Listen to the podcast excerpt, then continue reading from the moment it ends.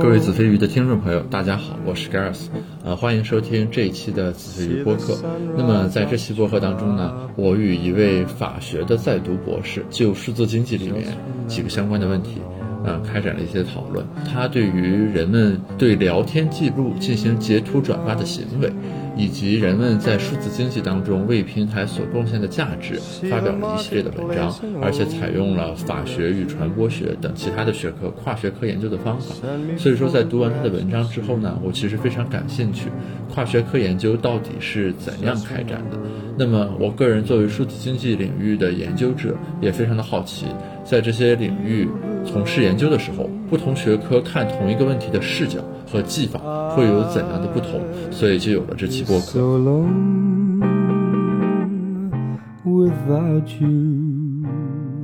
那这个很高兴啊，这也感谢你这个来录这期播客，因为我我看了你这个文章，感觉还是呃很有收获，而且就是呃我我是做经济学的，所以说我们的研究范式其实是比较固化的。就是说，你不管是理论呢，就是用数学的那种模型；我们所谓实证呢，就是比如说你要弄一些数据，做一些统计相关的分析。那个文章写起来就非常的模式化啊，就一个文章什么分几节，从上来到最后到底写了些什么，就是每一部分都要干什么，其实是一种很流水线的作业的模式。所以说，你比如说经济学里面在讨论平台相关的这个问题的时候，就是它也都遵循这样一些模式，什么我们上来要先有个数学模型，这里面都有哪几方。那我们要解出来，然后我们要看什么对什么的影响，就是诸如此类的。所以说，就是我之前对于平台或者说什么隐私啦、数据啦这个东西相关的这个理解，都是遵循这样一种框架去理解的。所以我看到你写这个文章之后，我就会感觉打开了世界的另外的一种视角，就是说这个文章当抛开了这个数学相关这个东西的时候，怎么写的问题啊？所以我还是很有收获的。呃，非常感谢，非常感谢啊！就是因为我本身是做法学的嘛，然后就是从去年开始吧，大概就开始就是跟传播学啊或者社会学做一些这种结合的工作。其实我觉得你刚才讲的就是是对的，就是经济学它有它自己的一个范式嘛，比如我们去分析平台的时候，把它理解为什么双边市场啊这样。对对对。但是其实法学分析的时候呢，它最早的就可能更多会从那种什么法律关系啊、权利义务啊这些视角去界界定。然后去年我也是，就是通过发现，哎，我就发现他们社会学怎么去看待平，他们好像更多是从那种就是技术啊对人的影响啊，或者说那种角度去谈的。然后就觉得好像，哎，视角还比较特别，就想着能不能把它做一个结合嘛。就后来就写了这么几篇文章，算是一种尝试吧，算是。就是你所谓的这个结合，能具体讲一讲吗？比如说，呃，我的感觉是说，呃，你这里其实并不简单的是说，你作为一个研究法学的人，去讨论了一个传播学问题，对吧？比如说这个截屏的这个聊天记录的问题，就它不不是说简单的是说我从一个视角出发去看了另一个领域的问题这个意义上的结合，而是说你在如何看这个问题的时候，本身这个方法和视角是应该是有一些结合。我我不知道啊，就是我只是从我阅读的体感上来说。它就不单纯的是说从一个视角出发去看另一个事情的问题，而是说你应该是从观察的这个方法上，比如说你是不是应该是对法学和传播学各自的一些这种分析工具之类的有一些这种融合。对，呃，其实是这个样子的，就是这篇文章我大概就是算是我第一篇吧，就是进行跨学科写作的一个代表。然后其实我当时这个文章不是还还有一个合作的作者嘛，他本身就是新闻学的博士，然后我这边是法学的。然后我其实可以就想可能再 稍微多讲两句吧，就讲为什么当时会有这么一篇文章吧。就是呃，我们不是一直在关注这种聊天记录嘛，传播学也很关注这个问题。我是最早的时候看到了有一个叫新传研读社一个公众号，他就呃做了一个这么推送，然后他们是呃就是新传的角度嘛，就介绍一下哎呃新传的理论是怎样看待截屏转发这种现象的。呃，当时我看了这个推送之后，哎，我觉得哎很有意思啊。这个看截屏的这个视角跟我们法学完全不一样哎。因为我我们法学可能这种最早的视角去看它的话，大概就是说，哎，个人信息啊或者隐私保护的问题。其实我们很难，就是呃，当然个人信息跟隐私它本身你要去保护它，有一个正当性论证的问题。但是法学其实对这个正当性论著的关注啊，显然是没有社会学理论深入的。哎，我当时在想，那我能不能把他们的这个理论借鉴过来呢？就是作为一个论证正当性的东西，来做一个前提，然后在在此基础上吧，再是如何保护这种法益，或者说叫呃个人的信息权益这样一种东西，再进行一个展开。其实整个文章的那个思路啊，就《隔屏有耳》那篇文章思路也是这样展开的。它前两个部分主要就是通过借助一些其他学科的理论吧，大概就是来论证一下这种聊天信息它背后的这种跟个体的人格还有个人自由的这样一些，就是法益的基础吧。后面就提出了一些自己的就是保护的路径方面的一些思考吧，大概就是这样。就你你刚才有提到，就是说呃。关于什么隐私保护什么这个角度，它里面有一些关于正当性的问题，法学对此研究的没有那么的深入，然后你就借鉴了一些这种化学科的方法来看，你你能举个例子吗？比如说，这里的所谓这个借鉴了这个方法来研究这个是什么意思呢？是说在一般情形下，法学认为这个就是先天给定的，不需要对这个问题进行讨论，然后另一个学科会对这个问题进行讨论，所以你认为这种方法上是有交融和交叉的吗？就是我还是想更直观的去把握一下这种跨学科的视角所带来的这个研究的这个增量是从什么角度去切入进去的？呃，我的理解哈，大概就是说，嗯，因因为法学其实不是说法学对它的正当性完全不论证，哎，这这个是没有的。因为我们讲要对一个就是法益进行保护的时候，前提一定是要首先要确定它到底有没有保护的价值。这个时候呢，可能是会有一些。理论啊，进行，比如对对我们保护隐私的时候，我们会说，哎，它背后有一些人格啊、利益啊，对吧？就可能从这个角度来论述。但是，就是对一些呃新兴的事物来说，就比如聊天信息的这个呃事物来说，那么它其实没有办法完全对应到。就我们知道，假我们假设这个聊天信息背后有一个人格的法医，对吧？我们可以说有这样一个法，但是它其实是没有一个可以以它比较细致的对接的这样一个东西存在的。那我们当时我们借鉴的就是葛夫曼的这个表演理论嘛，我们就会觉得，哎，我们如果从聊天信息这个角度去，呃，引入这样一个理论去界定的话，好像会更对应一些。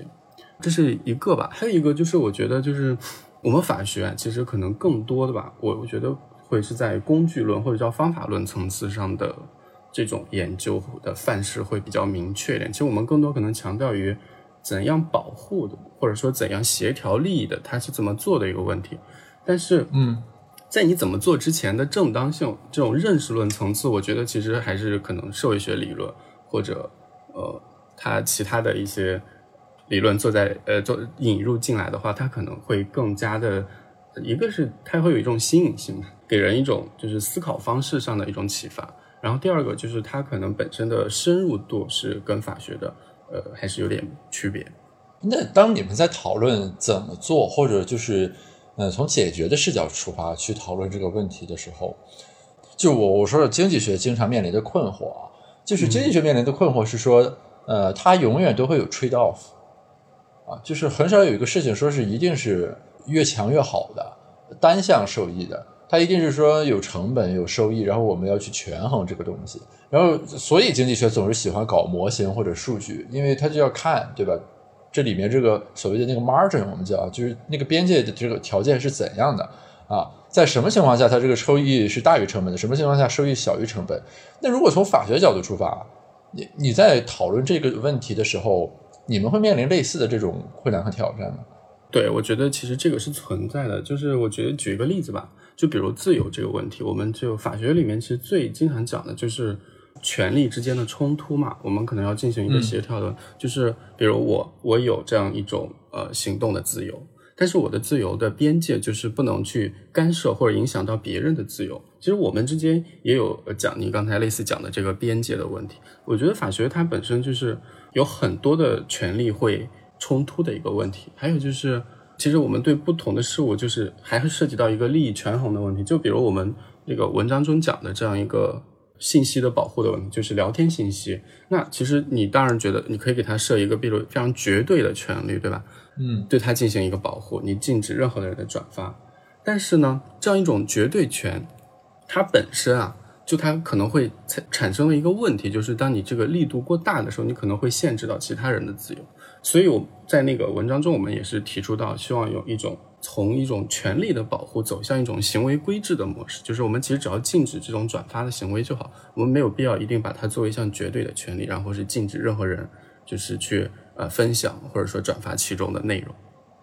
哎，这个能稍微解释一下吗？就是权利的保护和行为的规制，这个差别是什么呢？这个问题其实就是说，在法学上。对于一个利益啊进行保护的时候，它大概呢就是有两种模式吧。一种就是权利保护，比如我们给它设一个绝对权，最典型的就是像这样叫物权，对吧？呃，像这种财产性的权利，我们对它占有、使用啊，呃，这些它的权能是比较健全的。然后还有一种利益，就比如啊，就是我们举的这种信息啊，就是给它的保护，就是采取一种行为规制的模式，就是说。我在保护他的时候，我不给他设一个绝对的权利，就是禁止任何人，因为绝对的这种权是针对所有人嘛。我只是针对一个特定人来限制特定人的行为，就是通过给他设定一个行为保护的方式来进行这样一种呃调整。OK，所以这里面的 trade off 其实是在于，如果你对他的行为进行规制的话，可以避免掉那种过强的普遍性的对一个权利的那种定义。就在在满足你要保护的这个目的的基础上，对它就是一个其实是一个保护强度的问题。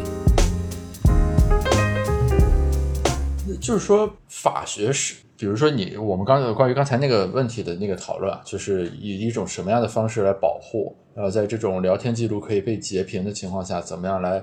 保护人的隐私这样一种问题，就是它在最后指向那个真正的应用或者政策的时候，规制机关是。真的会遵循，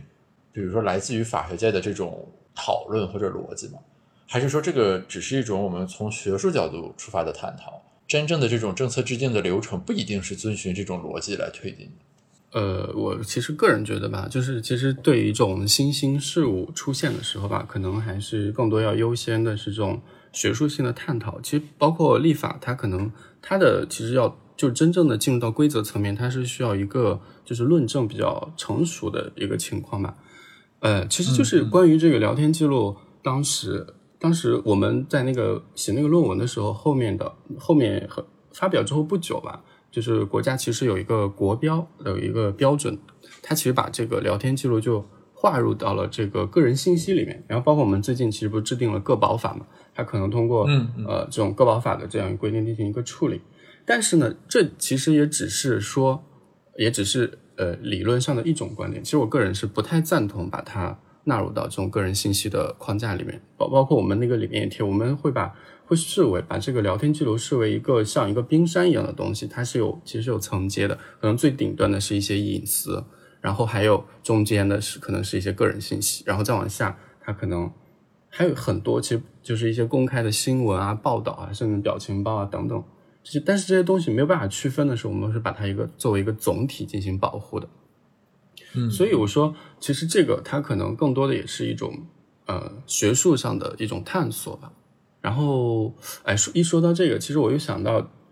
嗯，当时我写，其实，在写这篇论文的时候是有一些想法嘛。当时可能其实还是比较从一种比较悲观的角度讲的，更多的是来探讨，哎，这种聊天记录的失控可能对我们。本身所产生的一些减损，但其实，嗯嗯，我们知道，其实很多时候聊天记录它也不一定真的就是为了传播你的信息，或者它有很多包括我们的很好玩的成分，还有一些信息分享的成分在里面。后来我也在反反思啊，如果采取我们这种方式，它到底是不是一定就是正当的？我记得，嗯，就当时我这个论文发表的以后嘛，就是有很多的，也也是收到一些老师和和同学的夸赞嘛。我记得。很特别特别好笑一点，就是有一天我一个同学给我发了一个截图，然后那个截图是他的导师，然后就是夸赞了我的论文。他说这个论文呢，呃，比较很有用，然后呃呃就是它有用，然后有价值，大大概就这么发了过来。我记得很搞笑啊，就突然就是就是你发现别人对你夸赞的时候，然后也是通过这种聊天截图的方式传播过来的，真的就是这样。我就后面在想，哎，那我们是否？这种转发行为，它背后的原理其实是非常复杂的，可能就是仅仅的，这只是其中的一个视角吧。其实需要更多的人来加入到这样的讨论之中，然后让让才才其实才足以让我们看清到底怎样去保护这样一种信息。就是刚刚说的这个问题，其实他对于这个人的行为的把握，需要一种很深的而且详细的理解。他其实就不单纯的是说一个法律规制的问题，就是那人为什么会转发，转发的这种功能、动因等等乱七八糟的这些东西，这个其实就都是法学之外的东西，应该是属于社会学或者新闻传播的这个领域。对，所以其实就是我觉得这篇文章它比较有意义的点，恰好就在于它。其实跟其传统法学模式的呃论文的写作方式是不一样的，它更多其实它就是通过打开一个视野的方式，让发现哎，我们可以，其实我们在理解这些法义或者说理解法律应该怎么办的时候，我们可以就是借助一些其他学科的知识，因为只有其实比较全面的我们去了解了这个聊天转转发它背后的一些动因的时候，我们才可能更好的去怎样做吧这个问题。你这个文章发的过程也是需要匿名评审的，是吧？就是同行评议。对，哎，这个问这个问题其实就涉及到了，我觉得跨学科写作还有一个比较困难的点，就是，呃，其实你很很容易陷入到啊双方都我看不懂的一个局面。对我我就比较好奇，就是你的审稿人他是送给了法学的呢，还是说送给什么新传相关这个人？然后他们会怎么来品评这个文章呢？我我有一个切身经历啊，就是我有一个法经济学的合作，就是说用经济学的计量的方法去研究行政诉讼的改革问题，然后我去法学相关的这个领域去讲过，然后就被批评的一塌糊涂。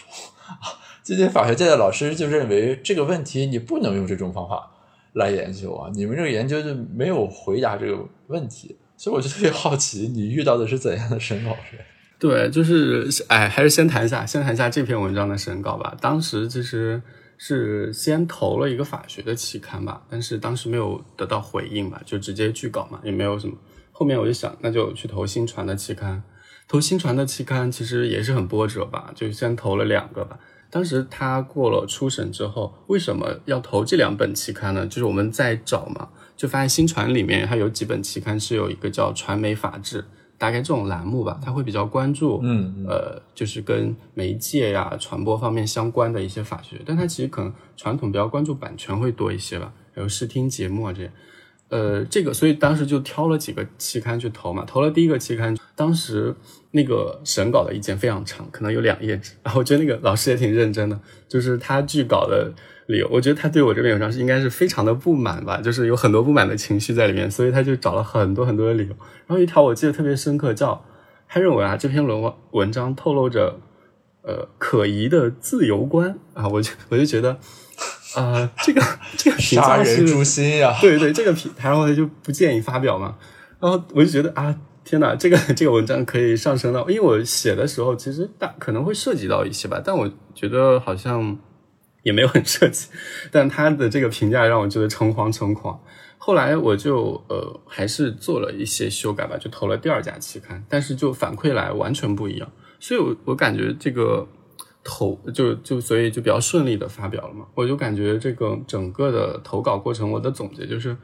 其实论文的评审啊，有的时候可能还是比较看呃，当然那个期刊的风格是一方面，另一方面可能跟审稿人的意志有非常大的关系，因为其实每个论文你其实都是要表达自己的一些观点啊、价值嘛，对吧？特别是在这样一些观点价值发生冲突的时候，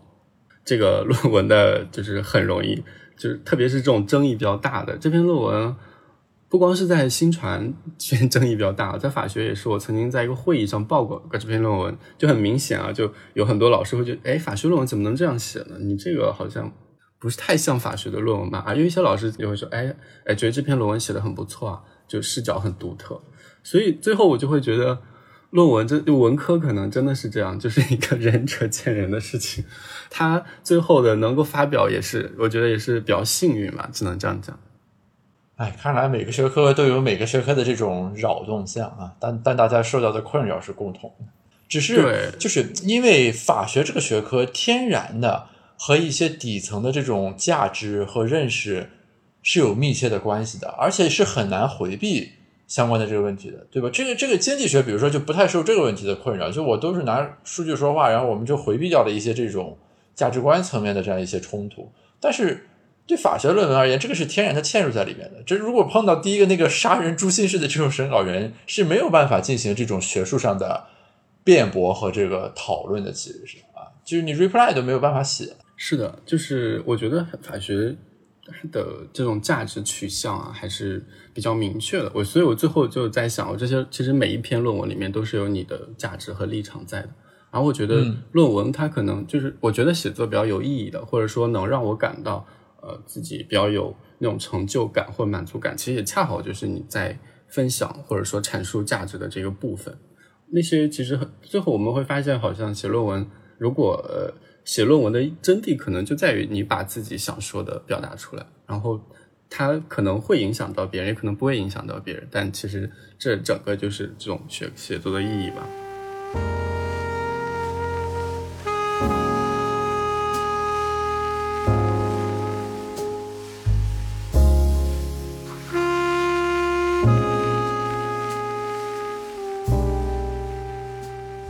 咱再再聊聊你们那个关于那个数据的那篇文章吧，这个文章非常有意思啊，而且就我我自己做一些相关的这个研究啊。对，可以。其实这个关于平台和数据嘛，这篇文章其实它的那个切入点其实是一个就是数字劳动的这个概念，我觉得就是。我们都在尝试的做一个，把就数字劳动这个概念，就跟法学和新传做一个结合吧。其实这一篇是已经健刊的嘛，当然它是属于比较幸运的。还有一篇就是我一直投稿都很失败的另一篇，就是也是关于这个。我我可以就是讲一下，就这种跨学科写作的困难之处，就是因为我第一次听说数字劳动这个概念的时候，我就觉得，哎，我说这个概念真的好有意思啊。我们平时都在讲一种各种啊现实生活中的劳动啊这种。突然就你发现，我我们在网上的这种活动，它所记录下来的，呃，包括你一些主动的创作呀，还有一些被动的这种数据的生成，它都可以纳入到整个数字劳动的过程。我觉得这个概念真的太好了，太有助于我们理解人与平台的关系。但是接下来其实就就分为两部分，就是那我们知道了这个数字劳动这个概念怎么办呢？这也就是新传学科没有办法解决的问题。他们当然可以从这种呃社会学或者说。就传播政治经济学的角度，对这个数字劳动进行很深入的研究，它的类型啊等等。但是呢，这个数字劳动怎么样落到我们具体个人的时候，就这部分利益怎么兑换的时候，就变成了就没有办法落实了。所以我觉得这就是法学应该起到的作用。我们把数字论和应该怎么做给它结合起来。所以当时我们大概就是合作嘛，有两个思路，一个就是这一篇。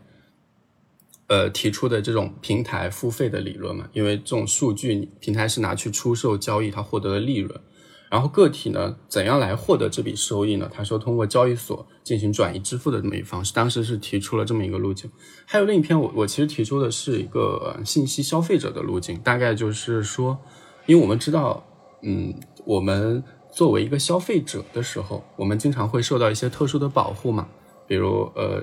就是多倍的罚款啊，还有一些格式条款的干预啊，等等，这些就是我们作为消费者一个保护。但是我们其实，在平台上，因为我们没有付费，我们是不是消费者这个问题其实是有争议的，而且很大程度上，很多时候很难被视为消费者。呃，比如前一段不是因为西安那个事件发生了很多这种 删帖封号的事情吗？很，我看到很多人在底下评论说啊，我是会员啊，我充了钱了，你不给我退钱，我要去消协投诉你。你可见，其实从根深蒂固的角度来讲，大家普遍内心比较确信的就，只有我付了钱，我才是消费者，对吧？当时数字劳动这个概呃概念，我把它引入的切入点就是说，那那我能不能把我的这种数字劳动解释为我向你支付的对价呢？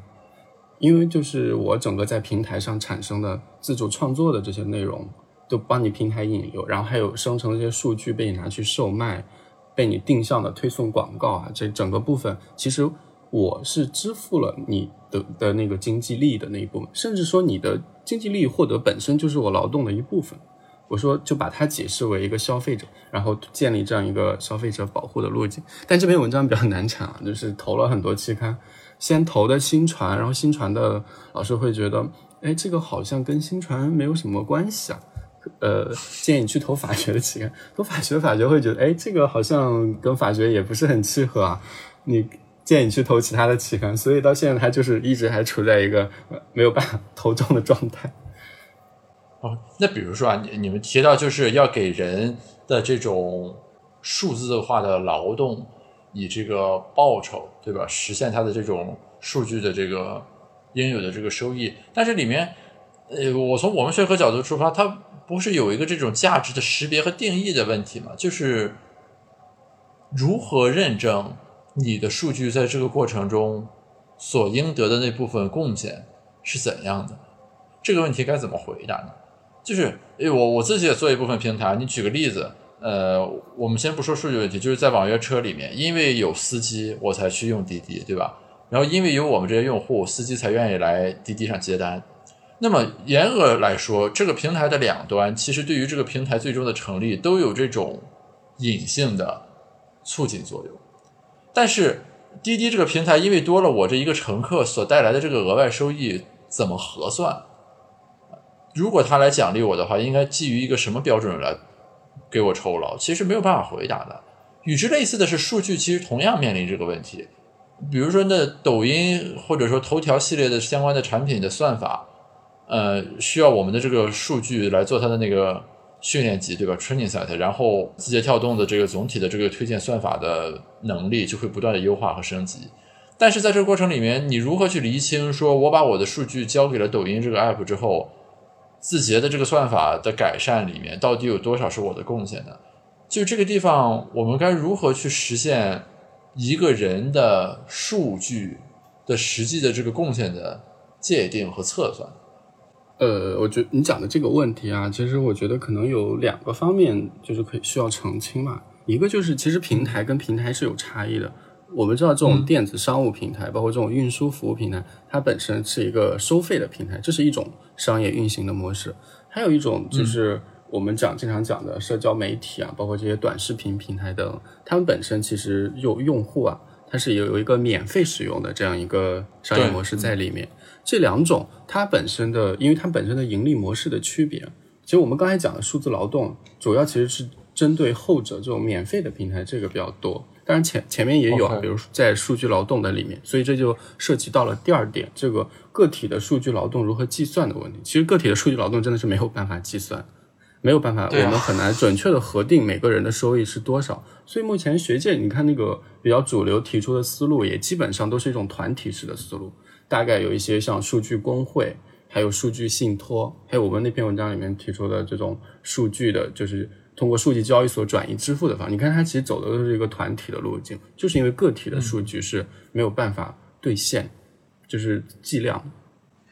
这里还有一个问题，其实我最近在写一个那个课题的那个申请书里面，大家在讨论的，就是中国的数字经济的发展和成就，其实很大程度上是源于我们这些年在数据的保护、个人隐私的保护、呃个人数据这个收益的这种。实现方面走的其实比西方要慢一些，呃，当然也有人是认为说中国人对于隐私和数据什么的这个东西，呃，不重视不在意啊，就是他没有很在意说我的这个数据能不能被平台拿走使用，然后这些共同促成了，呃，这个数字经济在中国比较蓬勃的这种发展。所以说，那在这种情况下的这个 regulation 的问题是有可能触发一个衍生产物的，就是它可能会。影响到这个行业的总体的成长，对吧？就假如说我们一上来就用一个最严格的方式来对这个个人的这种数据的这个呃收益权进行保护，并且你必须分给他一部分这个经济的收益等等，那可能抖音就不一定能成长成今天这个样子了。那所以说，当你们在讨论这个问题的时候，你们会去讨论这个，就经济学叫一般均衡啊，就是说。你一个锤子下去是把这钉子敲下去了，但是它可能会带来一些外溢的这个效果。你们会怎么样来评判这部分的这个问题呢？呃，我觉得你讲的这个观点啊，我是完全赞同。就是说，我们国家这些企业在起步的时候，其实不光我们家，我觉得全世界所有企业在起步的，它都是利用了这种法律上的一种保护的滞滞后性，然后它本身可能获得了第一桶金，然后完成了这样一个平台的崛起。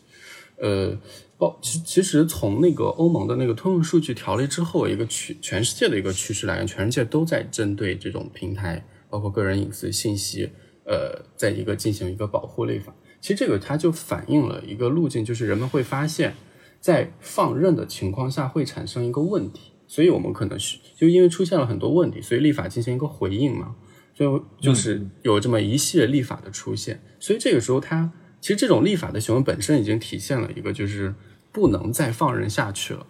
这样一个问题，所以需要进行一个干干预。然后干关于那个第二点，就是说。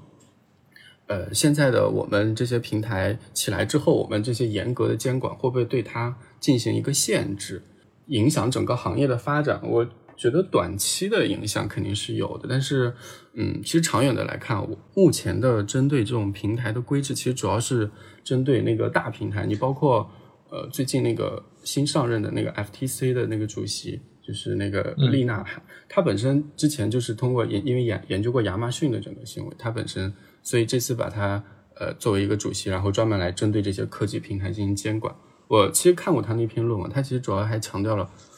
就是关于几个大型平台的问题。因为这些大型平台，它一旦崛起之后，会利用他们那种特别的优势，通过一些比如收收购一些初创公司，还有包括给他本身的一些呃相关的他自营的这部分业务导流嘛，通过这些方式来影响整个竞争的这种中立性。所以，其实目前针对这种平台的干预，世界上干主要的，你像欧盟最近的数字服务法，呃，数字市场法也好，它其实都是针对这种大平台的。可能是目前的平台经济发展的一个趋势，就是针对大平台，对它进行一个规范。但是这里其实存在的一个问题，恰恰就在于此，就是大平台是已经成长起来的。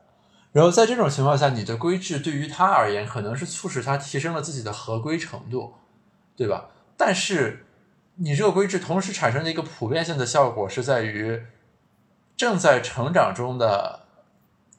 初创期的企业，或者本来有希望成长为大平台的这种初期的小平台，那在这种这个普遍性的打击里面，可能会遭受到池鱼之殃。是的，其实这个，所以其实就涉及到了一个利益衡量的，又回到我们的价值判断上，你到底是要商业发展，还是要呃保障我们这种人的这种尊严和自由？我举一个例子吧，就比如我们国家民法典，它其实对整个数据怎么规定？就是这个数据啊，经过脱敏之后，就切断了跟你这种可识别、可回溯性之后，它就变成了这个平台自己的财产。那平台就可以拿着它在上面交易啊、出售等等。那那可能我们就会觉得，那对于我们这些原始的数据获得者来说，你即便你所谓的脱敏真的做到了脱敏吗？我们就其实不得而知的。然后我们其实想，假如你真的做到了脱敏，那你那个定向推送又是怎么得来的？我们就会发现，其实在这个过程中，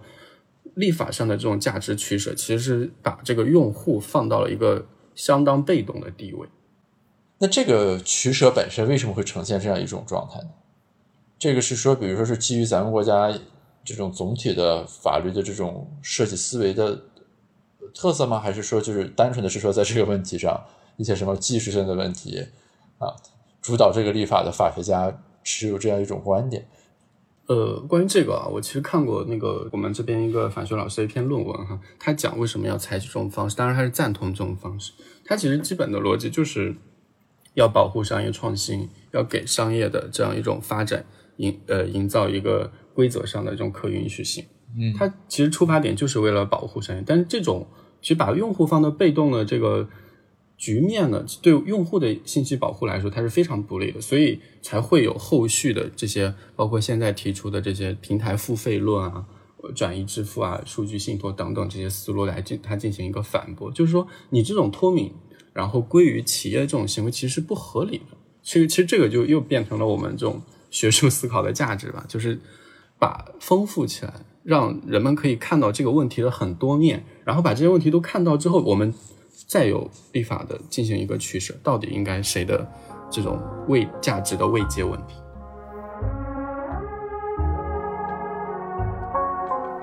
我总体有一个感觉，就是法学很敢于去直面一些经济学没有直接回答的问题。就是经济学，我们在写文章或者做研究的时候，其实是保持一种很强的克制感。比如说，咱刚才那个问题的讨论，如果说我写一个文章呢，它最终这一步就落到什么呢？就是一个对于平台的这种 regulation，它有两方面，对吧？一方面是对于这个业务的发展和企业行业的发展有冲击，另一方面呢，就实现了对用户个人数据隐私权益的保护。那么，经济学可以通过模型或者数据的分析，把这个。marginal condition，就这个边界条件给理清楚，对吧？就是这一端这个是怎么样的，那一端是怎么样的。但具体来说，我们最终指向的这个政策啊，到底是更侧重哪一方啊，或者以哪一边为基准往另一边去适当的调整？经济学其实是回避这方面的问题的。但是我的感觉就是，法学好像始终都在围绕这种最难以回答的，呃，必须基于价值判断的相关的这种问题。来开展他的学术对话和讨论。对的，其实我我个人的感觉哈，经济学就是可能，假如我我现在是要做一个决策，那经济学可能是对吧？硬币的两面，它的成本也好，收益也好，都做一个分析，然后摆在我的面前。对，那法学它可能就是需要在这些问题里面，然后做出一个价值的选择。在很多时候，他可能会选择不一定会选择那个收益最高、成本最低的方案，他甚至会选择一个收益不怎么高，但是成本也很高的方案。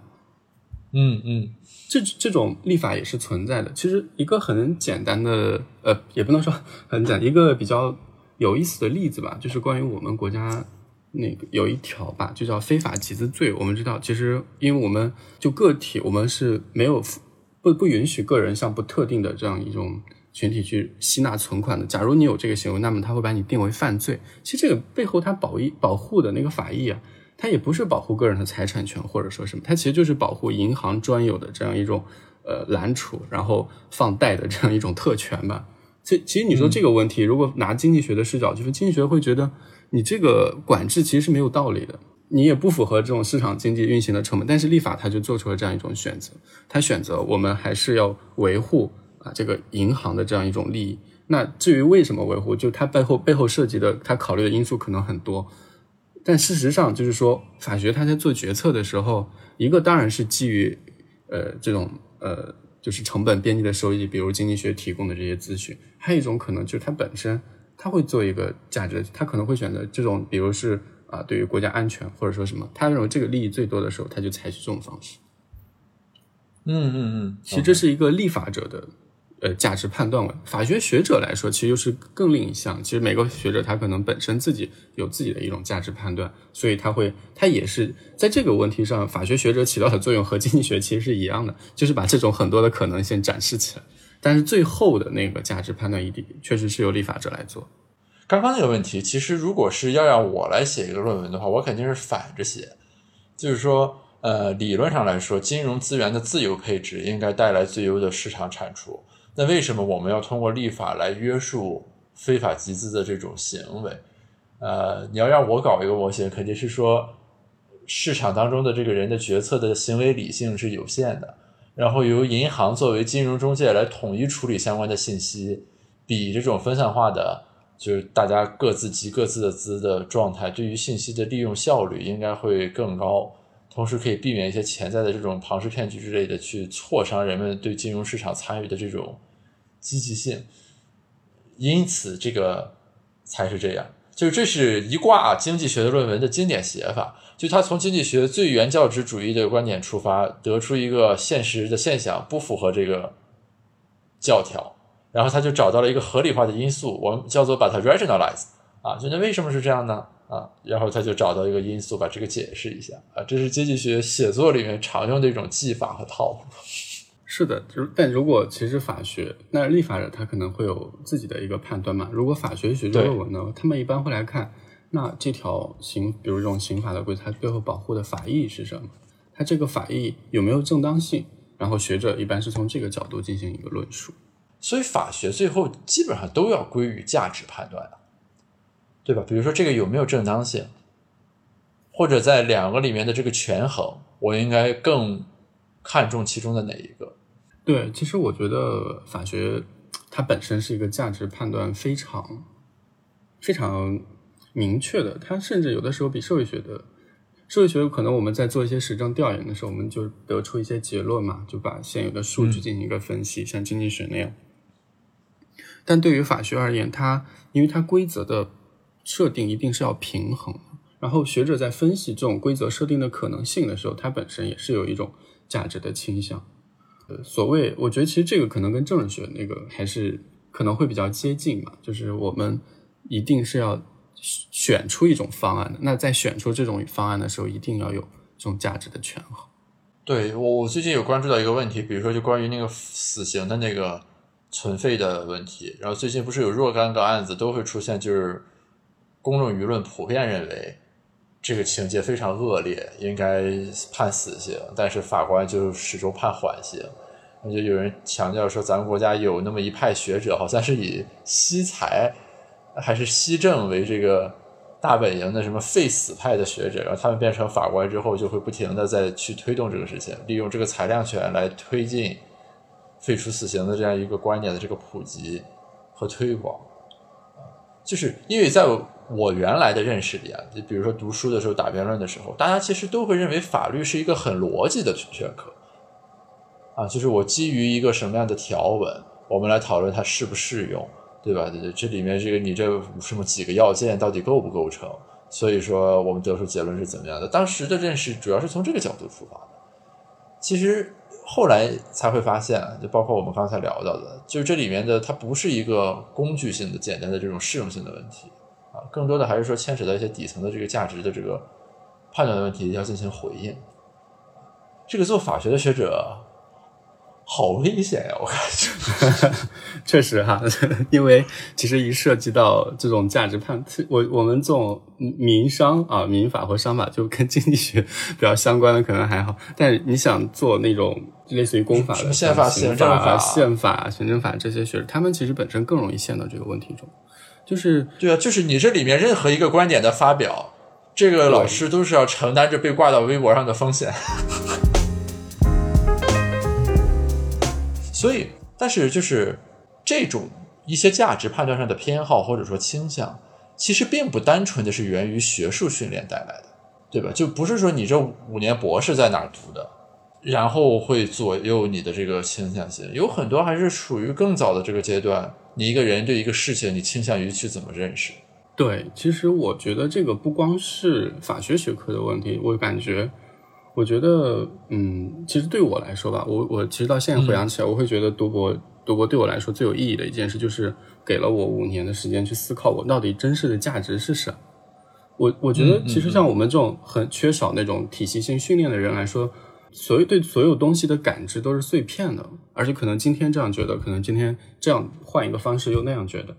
但是呢，其实。呃，这种学术训练它比较好的，就它这种通过一种逻辑性，然后你通过呃了解一些呃书呃或者说知识也好，对这些进行一个了解，你大致会明白自己在整个坐标体系中的位置到底在哪里，然后你自己最珍视的东西到底是什么，这个就是我觉得读博比较有意义的吧，就是让你去思考你到底珍视的东西是什么。对，那很多人抑郁，也就是这个问题想不明白。是的，不过然后就是还有刚才就是你说的。你整个人的一种 价值的取向，其实真的是你受的影响因素太多了，包括你的你在社会中所处的经济的位置，然后你本身到底是对自，那你到有人有人天生就喜欢被人管着，对吧？就是他天生就不喜欢 这种自由散漫的感觉，他他本身就是这样一种很惧怕风险行为的一个人。那你把他放到一个外，你说自由开阔的地方，他会觉得不是这个，甚至就是天生的。他真的是整个价值取向会很多很多因素来决定的。然后，但是不管你是怎样的一种取向，其实你需明你需要的一个过程，就是在一个学习或者说思考的过程中，确定我到底是什么样的这个问题比较重要。但从这个角度出发的话，突然间我会感觉博士期间对人的学术训练和科研训练，莫名的感到一种悲哀。也就是说，其实一个研究里面，我们最关键的那种部分，比如说你对于一些价值的取舍和判断等等，它并不是依靠这个学术训练的过程来实现的，而是说这个过程反过来到像是你的一些固有偏好和认识啊，在读博的期间逐渐厘清，然后学术的话语，包括论文写作等等，给了你一种武器，然后你去武装和捍卫自己心中所认为的那些东西。啊，从这个角度来说，就是学术训练过程中对人的这种培养，好像这个工具主义的那种色彩是非常强的啊。然而，具体的这个观点或者价值的来源，反倒是在这个之外的，或者很大程度上是在这之外。对，我觉得你说的这个观点我非常赞同啊，就是我们学包括其实我们应该怎样的去正确认知我们需要在读博中获得什么，也是这个问题。就是本身我们能够获得的这些专业的知识也好像我们文科可能呃还稍微好，特别是理工科，他们本身可能更多的是要做一些数据啊、实验啊，可能甚至有很多这种体力的机械的劳动在里面。这些当然是我们整个博士教育中的一部分，但是其实在这部分之外的，就是。你的一个呃价值取向，你的一个呃思想体系的养成，它它真的是在这个之外的。但整个学术读博的一个过程，它就它提供了一种可能吧。就我觉得有很多时候，假如我在本科毕业就工作，那我可能在二十二岁的时候就停止思考了。那我我以后可能也就这么稀里糊涂的过去了。但是做这种学术，你去写论文，然后培养你的逻辑思维的能力，它有一个比较好，它就给了你一种可能。你或许在。呃，在这个过程中，你看了某一本书，然后了解了什么，然后让你更加清醒的认识你自己，认识你的整一个思想价值的取向是什么样子。我感觉应该是这样讲，就是读博，它在这种学术工具训练的时候，它更多的是提供了一种可能，让你更加清醒的认识自己。但是，刚刚我们所说的这一重读博的价值，很多人一直到毕业，他也未必从这个角度去想。对，其实。从那个比较现实的角度来讲的话，我们不管是博士教育还是硕士教育，它本质都是职业教育。更多的人，可我们就是为了拿到这样一个文凭嘛，然后去对在这个社会上谋得一份工作。只是说，当我们在这整个过程中训练的时候，有可能啊，有可能会比较认识到这个问题，然后认识到自己究竟在做什么，自己想做什么。哎，这个问题其实就比较玄学了。我们反过来讲，就是刚才那个问题的思考，也不是非得进行啊，对吧？就是如果你单纯的把博士训练、科研训练当做一个技术性的训练，一种职业的训练，呃，有一个好处，其实是可以免掉这个过程中很多无谓的烦恼与挑战。是的，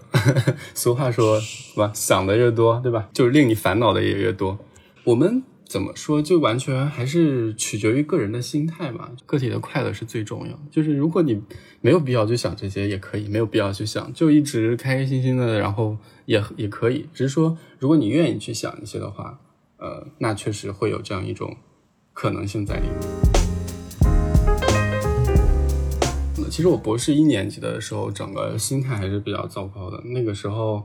因为找不到自己到底就在什么地方能做出来吧，然后好，我们本身的这个方向呢，又好像不管是发论文或者是其他，好像一直也找不到一个特别合适的点，其实还是蛮困惑和苦恼，就是一直陷一种无止境的焦虑中。呃，这个转机其实大概就是去年的疫情吧，去年疫情在家的时候。一个是刚好，因为当时看到那个李医生的那个聊天节，他在里面写嘛，不要转发。这个我在论文中也强调，就是刚好有这么一个点，然后开始写。然后还有就是，其实疫情在家，因为我在家待了一年，有点不好意思，就是在家待了一年，待了一年，整个过程倒是有一段很清闲的时间，它跟学校的感觉不太一样，就是你可以，呃，稍微想想自己要做什么。然后当时就刚好跟跟那个徐博士做了一些合作，然后也比较顺利的把这些毕业的东西都解决掉了。所以再回过头来再来看的时候，你会发现，嗯，你的心态就属于另一个了嘛，就跟一开始的那种焦躁呀也好，焦虑也好不太一样。不过其实目前我因为我还没有完全的上岸嘛，整个焦虑还是有的，还有一个后面论文的这种提交答辩的问题，感觉还是 任重而道远，真的是任重而道远。你说之前自己也会有困惑，或者说怎么样？但是当看到李文亮医生那个事情的时候，他会触发你一些思考，然后有了这些研究，包括疫情期间的这个东西。但它其实只是一个触发媒介，对吧？就在这之前，你其实自己应该内生的做了很多准备，或者说相应的工作，然后当有这些 input 进来的时候，你才会去往那上面想。因为我的一个感受就是说，疫情。的冲击，特别是对于学者而言啊，真的是一个巨大的冲击。我自己也有这种体会，就是他把你关起来的时候，因为本身做科研的人就是在胡思乱想嘛，对吧？他把你弄到家里的情况下，你想的就会不一样。但是这个也有，这个对很多人而言也是负面的冲击。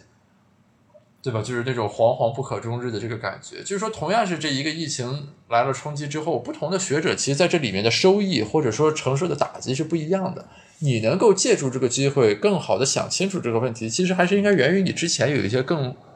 多的准备，或者说你的某种特质，对吧？否则也有的人会变得更抑郁啊，就我去不了学校，然后见不着导师，诸如此类的。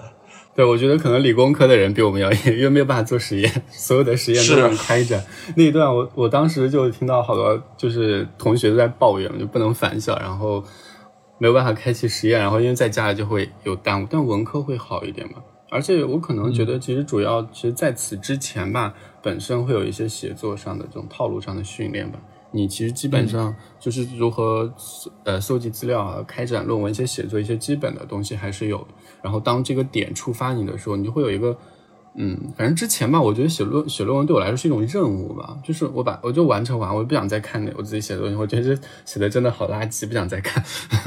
但是那个点它触发的是一种你想的你表达欲或者说倾诉欲吧，你就突然想。啊，我想把这个东西写出来，让别人看一下。这个问题很重要，真的很重要。大家都没有人注意到过这个问题，这个问题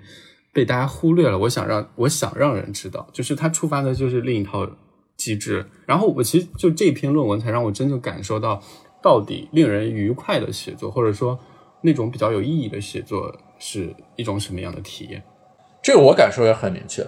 归根结底还是说源于这个题目，以及你所要表达的观点是你自己真正感兴趣和想说的。是，而且就是怎么说呢？就是这个论文在写的过程中，你对它的认识是其实是在变化的，这个很有意思。就它不是说单纯的是个给定的任务，好像那么我要呃什么看三千页书，我一天看十页，然后三百天看完了，它不是这么一个过程啊。就是你在写着写着，你就会发现，我对于我的这个毕业论文是什么，你那个认识就会有所转变啊。这这个过程里面，就是这个认识的变动是很神奇的。我就记得有一个历史学系的师兄讲，他当年在香港写他的毕业论文的时候，就是他写毕业论文期间用美国时间来作息，啊，就是他每天早上八点睡觉，然后什么下午六点开始工作，然后工作到第二天早八点，就就这样来调整时间。他他最后一天写完的时候，大概早上五六点钟，然后一拉开窗帘，那个太阳升起来的那种感受，就此生难以忘怀的感受啊！他给我讲的时候，就那个情景都会让我很触动。哦，你一说这个，我突然想起来，就是这个感觉好像我当年考司法考试那种感觉，就是因为我是一五年嘛，一五年考司法考试那一年，整个因为又还有就是要保研什么，整个事情比较多。一五年的时候，大概从呃三四月份就开始准备复习这个司法考试，然后整个七呃六七八九，它基本就是每天你的。阅读或者工作时间基本上都在九个小时，甚至九个半小时，就一大早出门，然后中午休息一下，晚上不停的看书背书，因为他的那个要背的东西实在太多，又要过好几遍，就整个人像机器一样的运转，这种状态大约持续就那么四五个月吧，你就整个人太就有一种，呃，就到了这个考试，然后是九月二十多号考试吧，我记得考了两天，那两天都在下大雨，考完之后，就那天考完最后一场的时候。我就坐车回学校嘛，当然躺在那个车后面，我太阳就出来了，那个阳光从那个车窗里面透过来，哦我当时感觉我说稳了，今年一定能过，就是有一种那种雨后见阳光那种感觉，特别当时啊就感觉这种这种感觉就让我今天来讲都是记忆犹新的，那是一种很难言说的感受，这个就是呃，其实人在你在不同的节点上，不管是因为事情的。触发，还是说自己的思考到了一定的境地，就是经常会有这种感觉，而且这种感受是很难以传达的。就我我朋友，我记得他当时从丹麦给我写明信片啊，就本科的时候，当时大家就流行这个，他就写说什么这是一种别样的状态，是每个人终将经历的状态，在这之后一切都会好起来的。就我我后来就是每当遇到类似的这种情绪的时候，我都会想起他这种这句话，就是那种感觉。你可以在写博士论文的过程里面再收获一次，还是很不一样。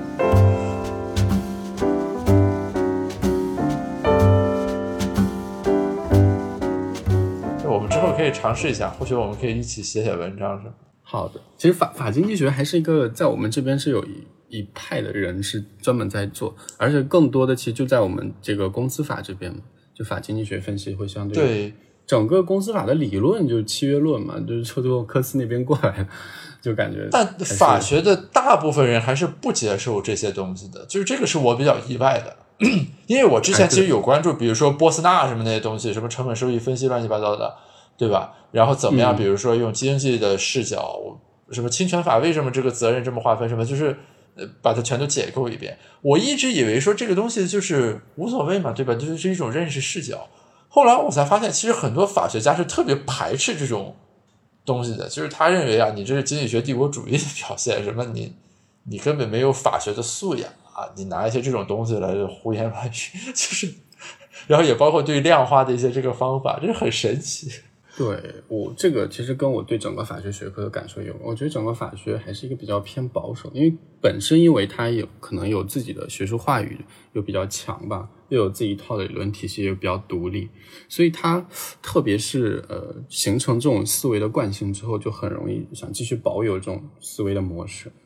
呃，这几年出现的这些法经济学啊、法社会学啊等等。就其实包括我，我觉得我写那篇论文也有一点点嘛，其实跟法社会学不太一样，但是有一点的那个影子。这些整个就是跟传统的法学是它的整个写作方式和思维方式也是有很大的区别。这些问题我感觉就可能也跟这整个现在的一种变革有关吧。这整个经济是一种数字化，数字化的这个经济其实靠传统的法学是完全它不能够去覆盖的。我感觉，呃，它整个可能需要一些更更多的学科来关注到这个问题，法学啊、社会学啊、新传啊，大家都来关注这个问题，把那种很多样的可能性展示出来，我觉得才能够让立法者他本在做出价值判断之前，看到有很多多样的多样的可能。对，就是我们最近做课题的时候，对，就是有这种感觉，比如说。其实你现在我们说反垄断法是修了什么乱七八糟的，但是你其实很难真正的回应数字经济里面所出现的这些情况，对吧？什么？你现在没有垄断协议了，对吧？什么？这那四种那个垄断的定义，你现在不适用这个问题了，各位。你说经营者集经营者集中还有一点啊，你你腾讯音乐如果你要去并购网易云，它不批，这这叫经营者集中。但是数字经济里面，你比如说垄断，它已经不是你原来那个反垄断法意义上的。什么彩电公司签个定价协议，咱们一块儿涨价那种感觉了，就是包括经济学在这方面也是很困惑，就它要回应很多新的问题。是的，就是因为刚才你讲到这个，因为反垄断现在这种滞后性的问题，它国外吧，就美国，我它前一阵就出了一个，大概同时有六部吧，什么比如终止什么平台垄断法案之类的，它就当时出了一系列，其实它也是通过这种新立法的方式来对这些新的东西进行干预的。因为就是之前的那些，就是你刚才讲的垄断协议啊，它整个垄断的形式都变了。还还有就是他们现在有一种提出一种方式，就是特别是针对这种大型的平台公司啊，就要让他们像银行一样做到业务的分离，就跟你这种利益相关的业务要禁止。这也是他通过对这种历史经验的总结，然后提出了一种新的规范思路。就比如亚马逊，你你就不要再自营了，你要把这份业务剥离出去，因为如果呃。你把其他的业务，因为呃，亚马逊曾经发生过这样的案例，就那个叫 Credit 还是什么，就是有一个平台做母婴公司的，然后就被亚马逊想收购它，人家不同意，然后他就他就通过一种最终定价，然后什么就把它类似于呃，就把这个公司的竞争优势给它挤掉，然后把它收购了。所以后来呃，整个就包括现在那个 FTC 主席他强调的就是你要把这份业务要剥离掉。感觉这些都是需要一些新的规则去应对的，然后传统的这些还真是需要一个多学科的吧？这种，所以说之后我们可以试试啊，这个和平台什么相关的，反正我关注也比较多一些。